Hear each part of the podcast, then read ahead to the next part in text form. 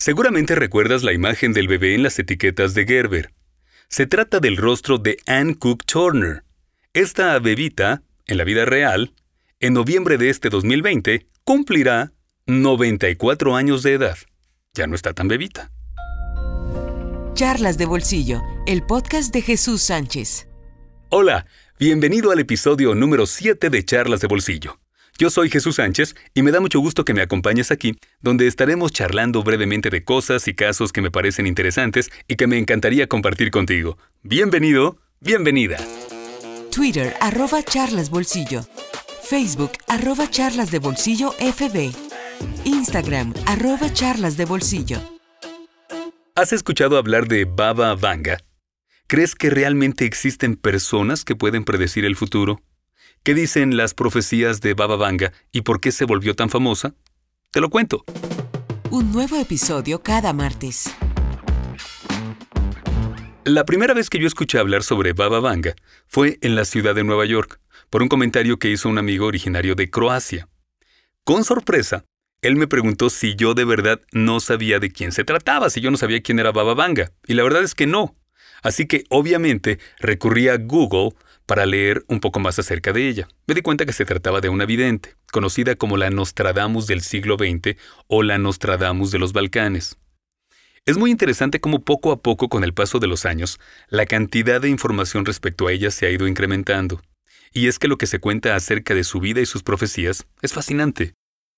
Los datos que puedes encontrar en Internet son muy imprecisos y hasta contradictorios, pero hagamos un breve recuento general acerca de la vida de Baba Vanga nació el 31 de enero de 1911 en Strumica, en Macedonia.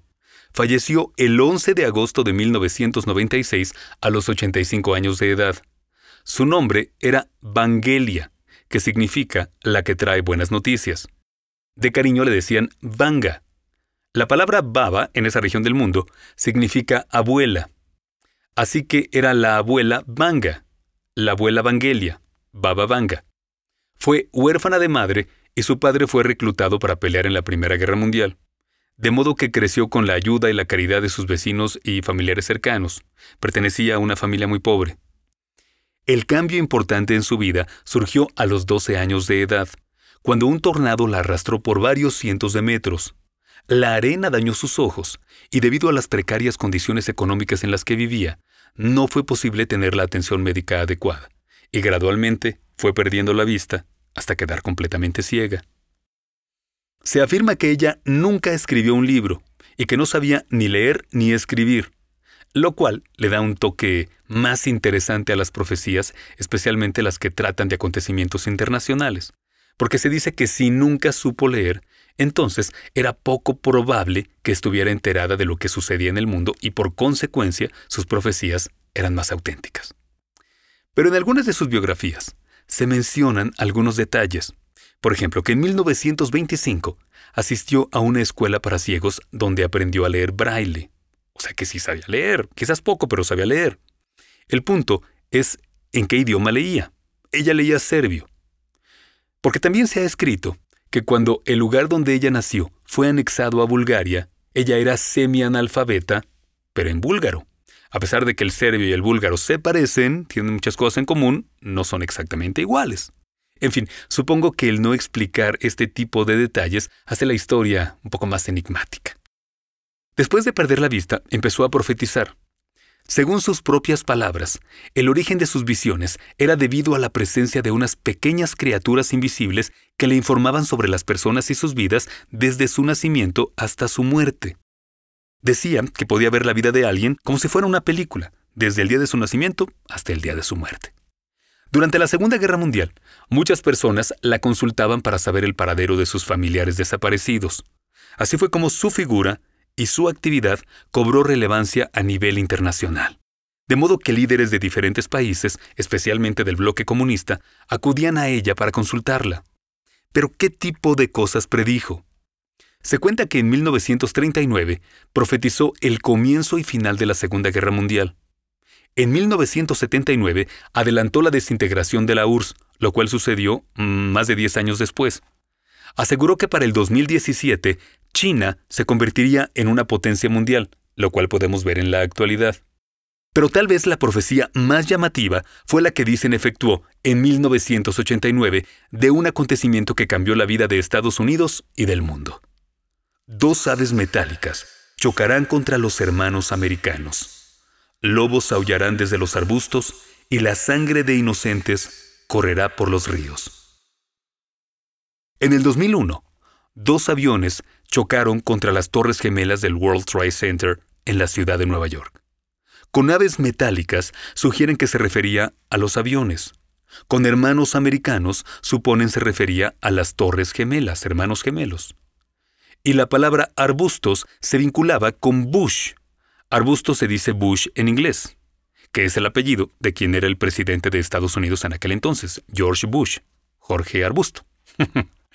Hay una lista enorme de profecías que se le atribuyen y que, insisto, son fascinantes. Mencionaré solamente algunas, y la verdad es que parecen tomadas de una película. Dicen que profetizó que en el año 2088 una nueva enfermedad provocará el envejecimiento en cuestión de segundos. Imagínate, la persona se infecta y en cuestión de segundos envejece. En el 2100, un sol artificial iluminará la cara oculta de la Tierra. En el año 2111, las personas empezarán a vivir como si fueran robots. En el año 2130 se creará una colonia bajo el agua. En el año 2164, los animales se tornarán semi-humanos. Si viste la serie Saw o Zoo, sabes de qué estamos hablando. En el año 2183, una colonia en Marte llegará a ser una potencia nuclear y demandará la independencia respecto a la Tierra. Mm. O sea que para el año 2183 el ser humano ya vivirá en Marte, interesante. En el año 2221, la humanidad buscará vida extraterrestre en el universo, pero descubrirá algo terrible. En el año 2256, una nave espacial llegará a la Tierra y traerá con ella nuevas enfermedades. En el año 3797, en la Tierra se acabará toda forma de vida humana, pero la humanidad será capaz de sentar las bases de una nueva vida en otro sistema estelar. En el año 3803, la raza humana encontrará un nuevo planeta en el cual el clima afectará el organismo de las personas, por lo que desarrollará mutaciones, algo así como los X-Men. En el año 3805 empezará una guerra entre los planetas por los recursos que tiene cada uno más de la mitad de las personas morirán, algo así como la guerra de las galaxias. En el año 3854, el desarrollo de la civilización se detendrá. Las personas empezarán a vivir en multitudes como bestias. Para el año 4304, la humanidad habrá encontrado la panacea para curar todas las enfermedades. En el año 4599, la gente habrá alcanzado la inmortalidad. Y también vaticinó que en el año 5079 sería el fin del mundo. Mi gran pregunta, si Baba Vanga nunca escribió un libro, entonces, ¿de dónde sacaron todas estas predicciones? Que puedes encontrar en muchos artículos en Internet, revistas, periódicos, etc. Se cuenta que personas que trabajaban alrededor de ella tomaron nota de las cosas que decía. Desde mi humilde punto de vista, el periodismo serio cita la fuente de donde obtuvo lo que está publicando, ¿no? Y eso no lo hacen en la mayoría de los artículos que abordan este tema.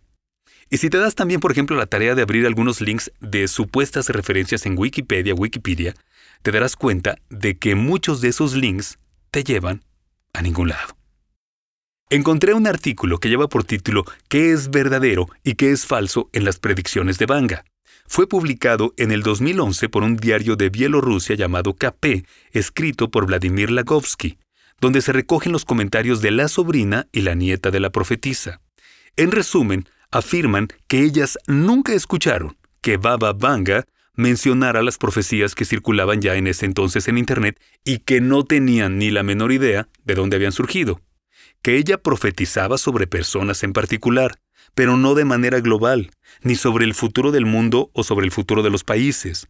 Que, por ejemplo, ella nunca profetizó que la Tercera Guerra Mundial iniciaría en el 2010, y que en aquel entonces y todavía ahora muchos la critican porque supuestamente no acertó.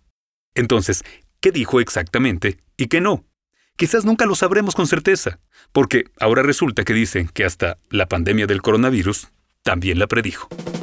Una producción de Jesús Sánchez para New York Radio Productions. Te invito a que si no lo has hecho, te suscribas, comentes y compartas en todas las plataformas y redes sociales en donde estamos. Encuéntranos en Facebook, Instagram, Twitter, YouTube, etc. Solo búscanos como Charlas de Bolsillo. Yo soy Jesús Sánchez y te espero el próximo martes aquí, en Charlas de Bolsillo.